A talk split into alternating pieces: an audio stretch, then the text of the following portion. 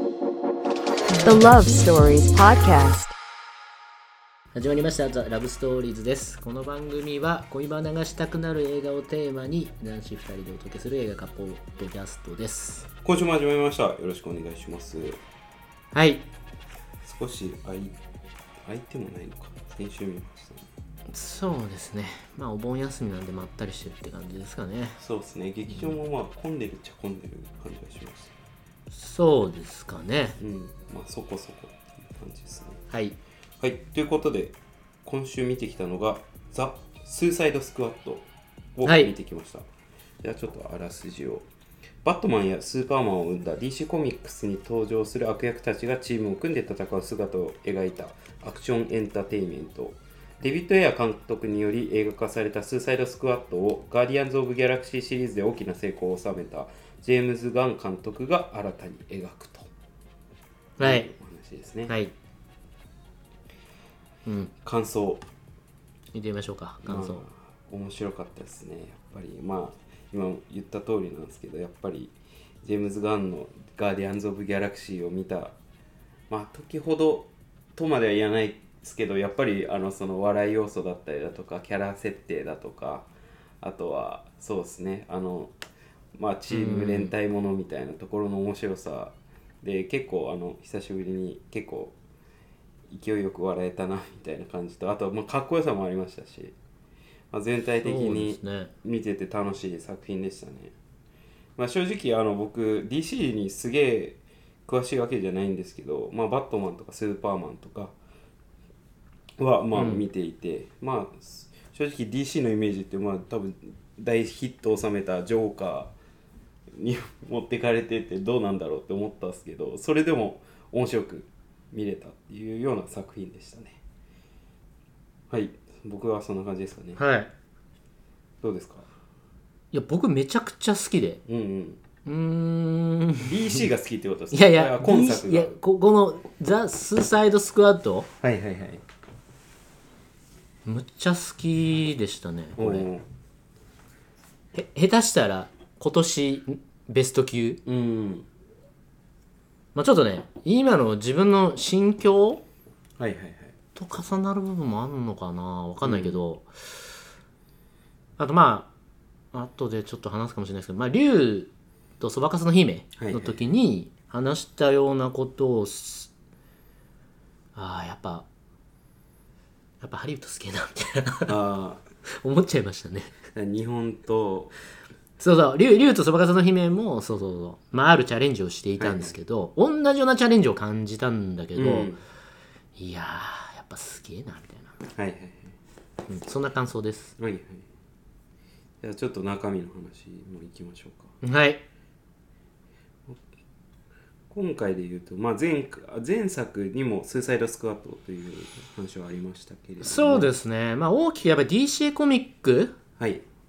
っていうものを、まあ、軽く、ね、語らざるを得ないんですけど、うんうんまあ、マーベルってあるじゃないですか。あります、アね、ベンジャーズディズニー傘下のうん、だから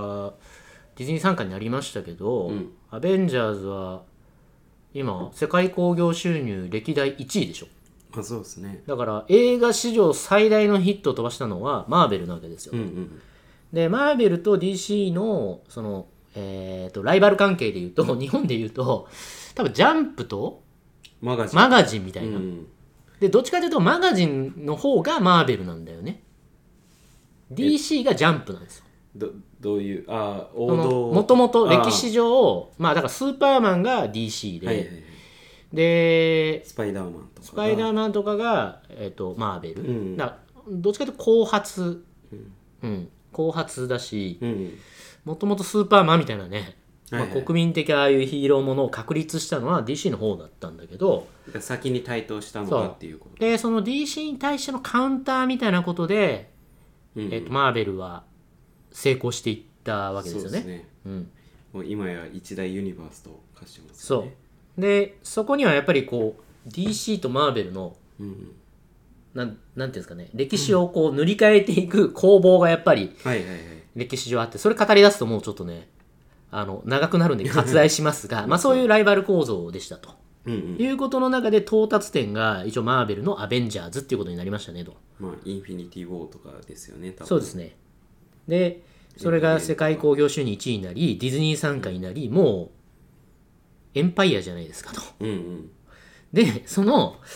えーマーベル・アベンジャーズものに対して、まあ、なんなんか何クソ根性みたいな、その、もう完全に確立された世界を、はい同じフォーマットでぶっ壊しに行ったっていうのが本作だなと思っああそうですね確かにて、それが見事にストーリー上も、エンターテインメント性もうん楽しめる作品になっていたってことですね。そうですね正直あのそんなに詳しくなくてもこれが初めて見るっていう人でも全然面白いかなというのは思いましたそう。で、まあ僕の勝手な感想とか、まあ、勝手な読み解きですけど、うんうんマーベルの問題点ってやっぱあって、うんいくつか。うんうんまあまあまあわかりますよいや、アベンジャーズすごいよ。僕もめちゃめちゃ好きでしたけど、アベンジャーズものとか、あの、マーベルヒーローものうんうんで、結局、まあ、ドラゴンボールでよくあるよう に、スーパーヒーローが出てきて、それがインフラ化していくそうでと、すねえっと、もう、そこに住んでる人たちって関係ねえじゃん、みたいな。もう、スーパーヒーロー同士の戦いのインフレ化して、そいつらのさじ加減で、もう確か地に球とか、この世界が支配されることになってるわけじゃないですうか。んうんそうですねで、そこにいる市民とか、うんか関係ないよねみたいなまあ確かにそうそうもう悟空とベジータとなんかみたいなマジンブーとかマジンブーとかでもう全て完結する話になっちゃってはいはいてまあ戦闘能力5ミ以下の人たちはまあ傍観者みたいなうん話になっててでまあアベンジャーズはそれがもう行き着いたですよねうんそうですねで大集大集結してみたいなことにはなってたんだけど、うんまあ、それは一つ、はいでもう一個は、えっとそのえー正義感の問題はいはいはいその何から何を守ってんだっけみたいなことがあやふやになってくるよねとあスーパーヒーローものっまあそうて、でそれはアベンジャーズの中アベンジャーズシリーズ、まあ、マーベルヒーローシリーズの中でもシビル・ウォーみたいなことがあったり、すねうんうんその正義って何なんだっけみたいな、まあ仲間内でも割れてましたもんね割れてるし、ヒーローって言ってるようにめっちゃぶち殺してんじゃんみたあいれはな うん確かにねことの、まあ、ちょっと倫理観的なことが、うんうんアメリカのやっぱ軍事政権みたいなことだったりうんうんそこのそそもそもこういう人たちがいるから世の中やばくなってんじゃんみた いないや兵器がなければ平和じゃんみたいな、あまあまあまあそういう理核兵器ね全廃論っていうのはそこから来てるわけで、はいはいはいまあ、そういうスーパーヒーローものに対してのアンチっていうのはあるよねと。ありますうねん、でそことさらにもう一個はまあディズニー問題ねああディズニー傘下になったっていうこんだけディズニーに資本が寄っちゃってしかもプラットフォームを持ってしまってうんこうディズニープラスでうんもう全てがそこでぐるぐる回るようになった時に太刀打ちできんのかいねみたいなまあそうですねそういう、まあ、メタな視点で、あのディズニースーパーヒーローものっていうことにまあ今、はいはいそう言ってしまったことに対してどう立ち向かうのかねみたいな、うんそこがまあね問題点としてあるときにその3つを全部回答してってる作品にこの「スーサイドスクワット」はなってたなと思いますとうんうんでその1つ目の問題点ねはいえー、とさっき言った市民あそれ一番最後にしよううんあのえじゃあ、えー、と2つ目かさっき言った2つ目で言うとその正義ってなんだっけみたいなこと、うんうんスーパーヒーローって結局ぶち殺してなんだっけでスーサイドスクワットってさもともとめちゃめちゃ悪人じゃんまあまあ獄中にいた人たちをかき集めてかき集めて作っそうたあの組織ですよねだから前半もう極悪なんだよね、これうんでスーサイドスクワットの1はそれがなんかあんまり悪人に見えないよなみたいなことが問題だったんまであすよ、確かにねやばっちいなみたいなうんうんで今回はさもうもう子供を見ちゃダメぐらいのうんうん描写めっちゃあるし、まあエログロみたいなねまあエロはそこまでないですけどエロはそこまでないけど まあでも、ねえっと、今回ハーレークイーンがセックスするシーンも出てくるんですけど、ういんやそういうもうあの悪人がゆえの描写っていうのを存分に最初に見せるよね、まあそうですね確かにであと僕はそこの話で言うと好きだったのはあのそのまああのマーベルものでもある正義ってなんだっけみたいなところだったりだとか、その悪人の中の倫理観みたいなところっていうのがそう伝そうそうそうわってくる感じがすごい僕は良かったなと思っていてでそうねうんなんかむしろ司令官の方が悪いみたいな感じのそうなんですよ。だからこの、えっ、と、スーサイドスクワットを組織化している、うんまあ、あれよくわかんないんだけど、 まあ、おそらく、まあ、アメリカの、えっ、と、秘密組織みたいなね。そうですねうん、なんか、特殊任務を負わされうたん人たちであると。うんいうことなんだけど、 最初からさ、もう笑っちゃうんだけど、それもギャグになってるからいいんだけど、あの、そのスーサイドスクワットを何回も蘇生してるんだろうね。はいはいはいそうですねで、誰が死ぬかをかけてるシーンから、そそういそつうらが。そうですね全然正義じゃねえじゃん、みたいな。うんそれ任務を真面目にやる気もないぐらいのところから始まるんだよね、最初ね。そうですねほんで、お金かけてて、誰が死ぬかな、みたいうな。んほんで、なんか司令官が来て、ああ、やべやべっつっうて、んあの、かけてるの隠すところから始まるみたいな。それがめっちゃいい。もうだからもう、でだ誰も正義ないじゃん、みたいなことを見せあてそるんうですそようねそう正義とは何かを考えれるんですよねそうさっきの話正義とは何かっていうことよりも、もう全員、もともと、正義悪人だからそみうたいそうなそう正義なんて茶番だよみたいなことうをん最初から見せる構造っていうのが、マーベルと逆じゃんそうですねそう確かに最初は正義なんだよでそっからなんかそのブレちゃってていくっていう葛藤の話になるっていうのが、うんまあ割とよくある、まあ、これまで積み上げてきたヒーローものの構造だったんだけど、いやいや世の中悪人しかいないでしょみたいなとこから始まるっていうのが、確かに確かにめっちゃあの鮮やかな回答になってますよねと。そうそうですねそれが一つ目うん、一つ目ね。で、でまあ、さっきえキリさん言いましたけど、うんそっからじゃあ何が正義なのかっていうことなんですよね。うんこれが、まあ、さっき言った話うんあのそのそうそうそのせ正正義感とはみたいなことになってくるんだけど、子供だけは殺しちゃダメでしょみたいな話なんだよね。 そうそうそう唯一そこだけみたいな。まあまあまあで悪人の中でもほとんどぶち殺されるじゃん今回。そうですね面白いぐらいに面白いぐらいだからそこも、うん、ちょっとねこれはまあそうなんか若干のネタバレになるんですけど、まあ、ネタバレっていうのももう冒頭5分でそれ覆されるからあれなんだけどだ誰が最後まで生き残るかわからないみたいなあの感じの面白さもありますよねなんか今回で言うとそう今回ねまあ要はこうアベンジャーズ的なうんヒーロー大集合的なシーンって2回あるじゃないですかそうですねで1回目に出てきたやつらほぼ全員死ぬんだよね もう超かませ犬かませ犬だけどかっこいいわけよその、うんそうですねもうめっちゃ手際よく「うんはいはいはいはい」ってスーサイドスクワットねとうんで、もうザ・スーサイドスクワットだから今回、うんもうスーサイドスクワットが何た何たるやっていうのは、うもう全部省略して、うんめっちゃ早いじゃん、そうですね最初のスーサイドスクワットが蘇生されるまあそれがねまあ5分ぐらいで5分ぐらいで、まあ上で、上陸作戦があって、ぶち殺されるまでも10分ぐらい10分ぐらでいで、しかも、あの、主人公っぽく見えてく、うマイケル・ルーカーってあうの、んまあ、ジェームズ・ガンの盟友ですよね。そうですねえっ、ー、と、あれ、だから、あれじゃないですか。ガーディアンズ・オブガーディアンズのうんそうそうあのまあ顔見ればそうあの人ねうんってわかる、あのキャラクターね、はいはいその人が出てくるんですけどそいつもし瞬間的に死んじゃうんだよねもう最初すごいね期待値煽かっこいいそうやんそうそうそうかっこいいし囚人としてすげえかっこいいし、でもなんかそいつが殺される理由とかもあの後から思いかあそういうことねとうんあの小鳥をぶち殺すんだよね最初ね、うんそうですねであちょっとえぐい描写最初からこれんうん掘り込んできたなと思って、その刑務所の中でそう小鳥をあの殺す凶悪犯みたいな感じで最初出てくるんだけど、まあ悪さを演出するためみたいな感じでねそうそうそうだけど 速攻死んでその死体に小鳥がやってきて、あの死体をそういやしかも死に方も一番ダサかったですからダサい超ダサ まあいそれが怖いっついてい良かったですけそうど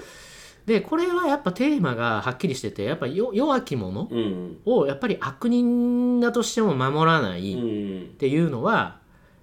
それはもう最後のそこが正義なんじゃないかみたいなこまあと確かにねでそれだけなんだよねうんスーサイドスカこのザ・スーサイドスクワットで描かれてるまあこ根と底にあるものってそうですよねきっとだから生き残ってる人たちはみんなそこなんですよねうんで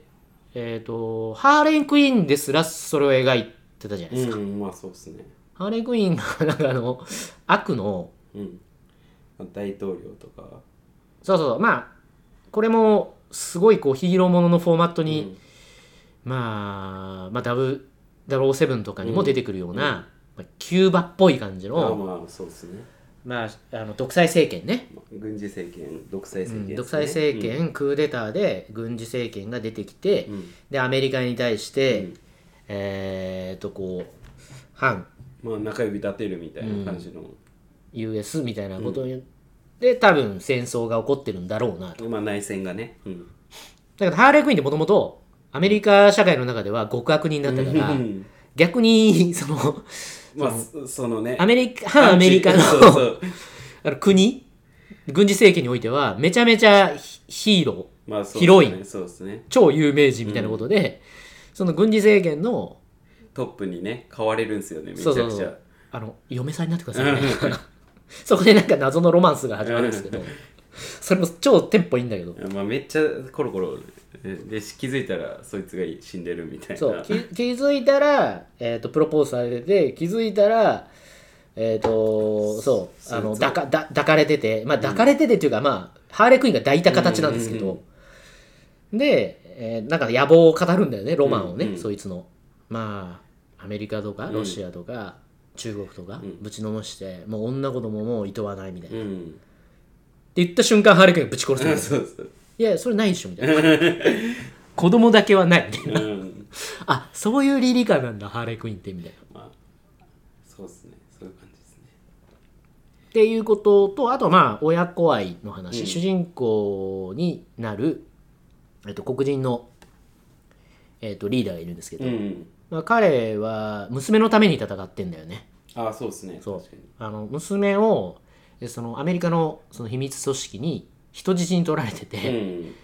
で、えっと万引きしちゃって、まあ、こいつがどうなまあ刑務所に入れたりとかいくらでもできんぞみたいな、うんで、えーどうすんだみたいなスーサルスカートの範囲のかどうかうん決めろみたいなこと言われて、うんそれで仕方なく戦うみたいな話になってくっていうまあこれは子供の話そうですねでもう一人女性のあのネズミ使いがね出てくラッるトキャッチャー2ラットキャッチャーっていうのがね出てくるんですけど、まあそれもお父さんとの絆みたいなことにはなってるのかなそうですね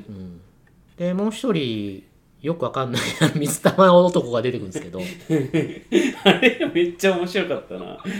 あれもお母さんとのお母さんのトラウマにトラウマに取られて取ね、りそそううスーパーヒーローにに改造息子たちをしようとした、まあ、子供たちをしようとしたマッドサイエンティストのお母さんを持ってて、うんなんだかよくわかんないこと、まあ、それだ過去あんまり描かれてないけど、うんまあ、お母さんにそういうねよくわかんない薬飲まされて変な体にされちゃっお母てさん嫌いみたいな感じでね 謎の水玉わ水玉白心とか面白かったですよ ねけのわからんキャラになってんだけどあれはマジで謎でしたね謎でもとにかくであものめちゃ強いめちゃ強いんですけ ど母ちゃんとの、まあ、絆、うんまあ絆っていうかトラウマんにとらわれているっていう、まあ、親子のそういうキャラクター、もう一人あのサメサメ男サメ男まあこれはグルート枠まあそうですねガーディアン先あ生グルート枠で、まあ、心優しいんだよねとのまあただひ人を人は食う食うのが好きっていう腹減ってるから食うみたいなだからみんなやっぱ弱き者に対して何がしかの、まあこそのね、えーその思いがあったりとか、そううん自分自身がそういうトラウマを背負ってたりみたいな人たちだけ生き残る話になってうるっていうね、んだからこそ同じような境遇の人たちを守りたいっていう話に、極悪人だとしてもなるよねとうんいうことになってるのがめっちゃなんかヒーロー像としてあそこだけはなんか信じれるよなみたいな確かにねなんか謎のさやっぱそのうーん人をならざる者ぐらいのうんよくわかんない思想とかうでん地球守られても怖いじゃん、まあそうですね確かにでも母なるものとかうん父なる気持ちとか、まあまあ誰もが持ち得るまあ家族とか家族とか、うんだってここう思うって誰でもなり得るじゃん、うんまあそうですね最後さうんこの世の中でどうなったとしても子供のためだったらマジで俺死ねんかもとか、私もうそれだけはって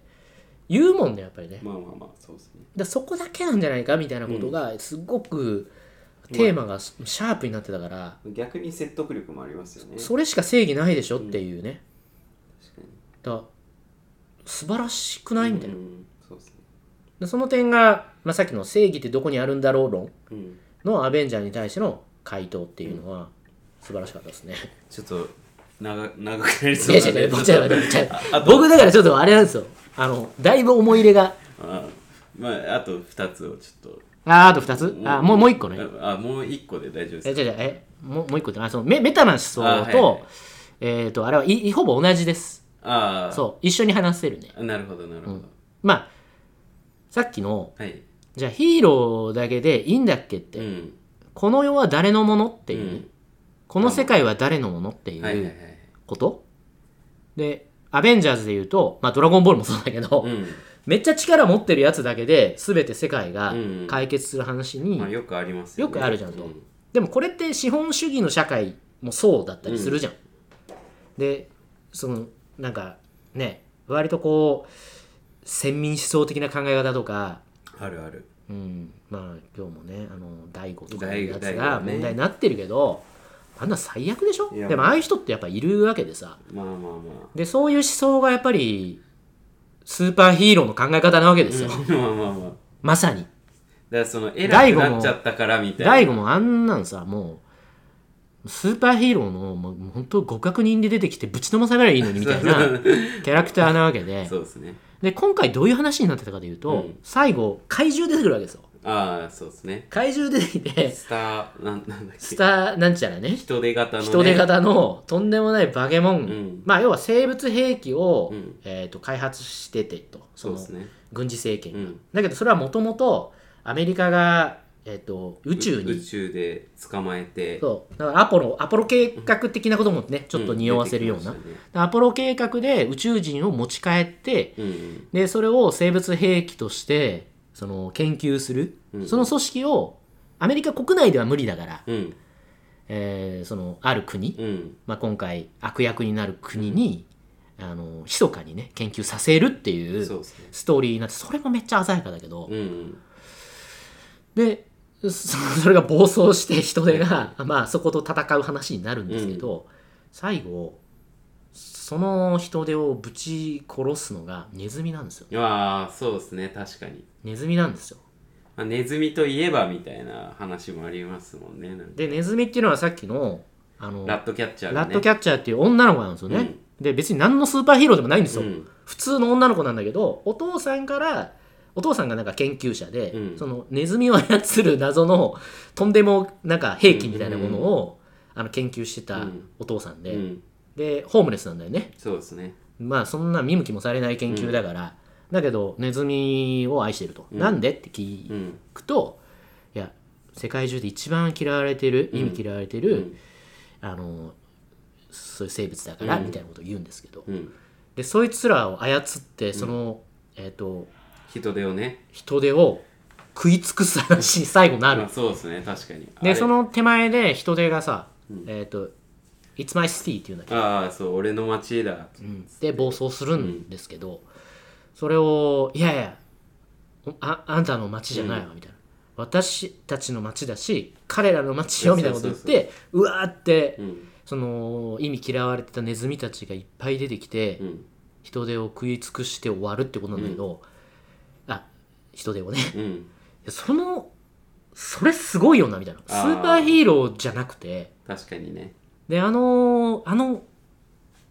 シーはいンっはていさ、はいい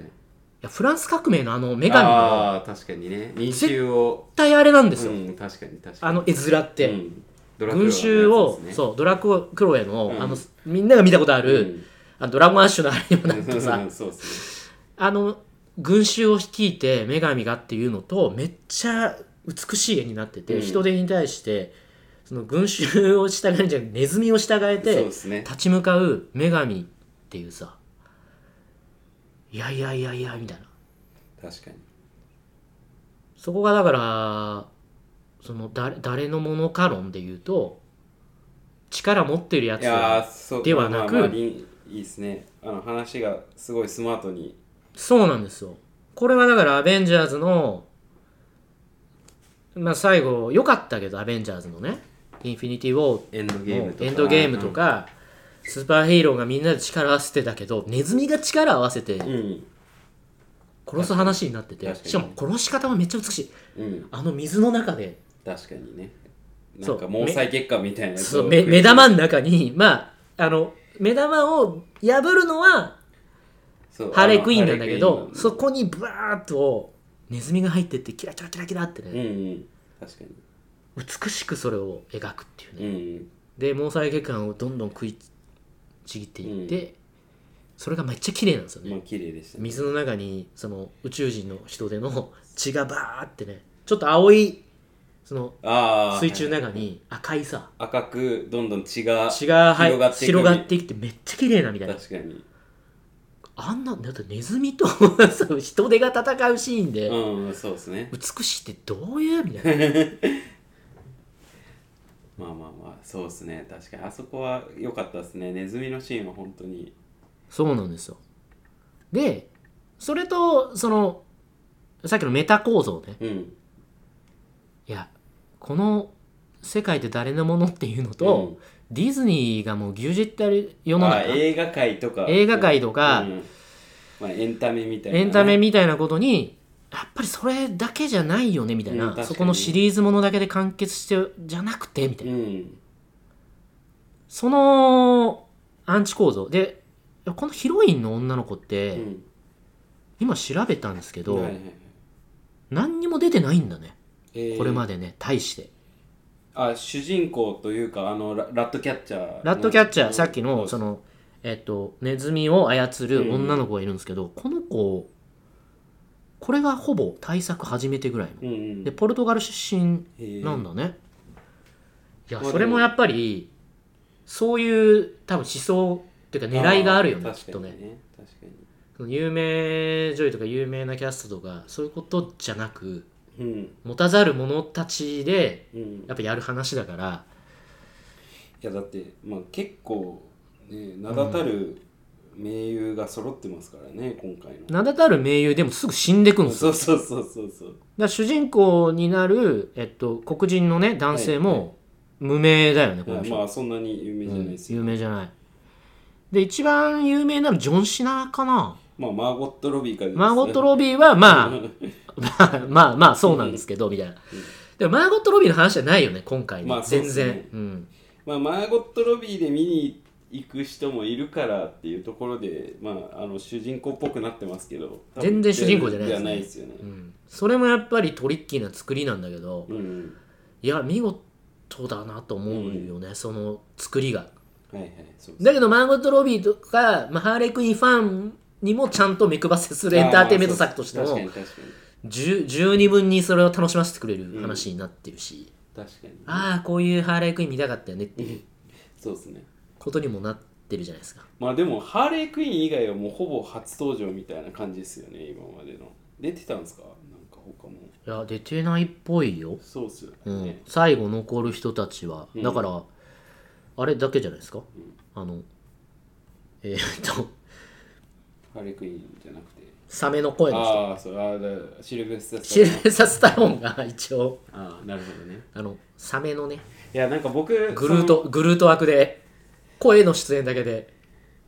さっきのマーベル問題もう一つあると思ってるのは、やっぱユニバースが膨れ上がっていて、んやっぱ一作見ただけでようわからん問題あるじゃないですか、あるよねうん、それがないっすよね今回はないし、んそのややこしいいろんなスーパーヒーローを最初にうん全員殺すじゃない ですか、確かに確かにだからそういう話じゃありませんよみたいな、うん関係ないですよみたいなそうそうですね確かに多分 DC 好きだったらあ出てきた出てきたって思うんでしょ、うん、確さかっき言ってたけどなんかすぐ死んじゃうあいつなんかなんかチーズににあすじゃあるチーズにするやつねあの名前忘れしたそうそう DC では出てくるキャラクターなんだよね全部ねそうそうそうそうそうちゃんと出てくる出てくだるからユニバースする気ねえじゃんみたいなう んいやマジでめめっちゃすぐ死んじゃうんだけどみたい確かにねなもうもうよくないそれみたいな感じでまあそうですねただ僕まあガーディアンズみたいなそのキャラ愛みたいなのはやっぱ欲しいなとは思っちゃうんでやっぱサメサメ男はやっぱ良かったですしよかったよね。だからその、うん僕だから印象としてはローグワン、さっきね、あーはいはいスター・ウォーズシリーズでいうとローグワンって僕好きなんですけど、ローグワンって、まあ、あの誰一人フォース操れないまあ主人公たちが、全員あのフォース操れなくてそう、ジェダイ出てこないじゃないですかジ。ェダイ出てこないしで、持たざる者の持たざる者たちがん、エンパイアにね、抗う話で、そう地図を渡すための話ですそようねそうそうそう。まあ、その後の、えっ、と、ジェダイうんのストーリーに繋いでいくそうそうそう名もなき人英雄たちのっていうスピンオフがあるんですけど名作ですねあれはあれ僕めっちゃ好きなんだよわかねるあんまり評価高くないいやでもあれはもうめっちゃいい話ですよそれにすごい似てる感じ、うんだけどそうまあこの「スーサイドスカット」の問題は、まあ、そういう意味で言うとあのアベンジャーズとかあ違う、うんママーベル作品を見て、うんこれ見て僕はだから両方見てるから、うんそのまあ、要はマーベルのスピンオフ的になんかすげえ好きになっちゃっててああなるほどねだ単体ですあこわこかるまわかでるのわかる感動ってすんのかなみたいななるほどあのえだからキャラが、まあ、言い方あれですけどあんまりそこまで全部強いわけじゃないから強いわけじゃないだから単体のスピンオフを見ても、単体のこの作品だけでどこまで好きになれるかはまあ、それやるかもわかんないですしね正直だけどそのこの単体でシリーズ化してったらまたマーベルっぽくなるわけだいからやまあそうですねそのアンチさっき言ったアンチディズニー、はいはアンチマーベルの作品としてこれが素晴らしいことが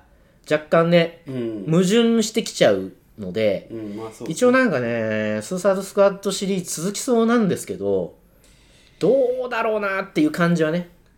そうですねまあなんか作るんだったらやっぱジョーカーみたいな感じで作ってほしいですけどね めちゃくちゃハードル高いかもしれないですけどいや、僕はもうこれはこれでもう完結しちゃってんなみたいな、そのローグワン、ツーとかやられてもあまさ、あみた確いな感かにじするじゃない確でかすか。にね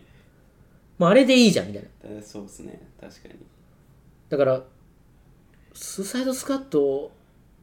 いいけど、うんもう、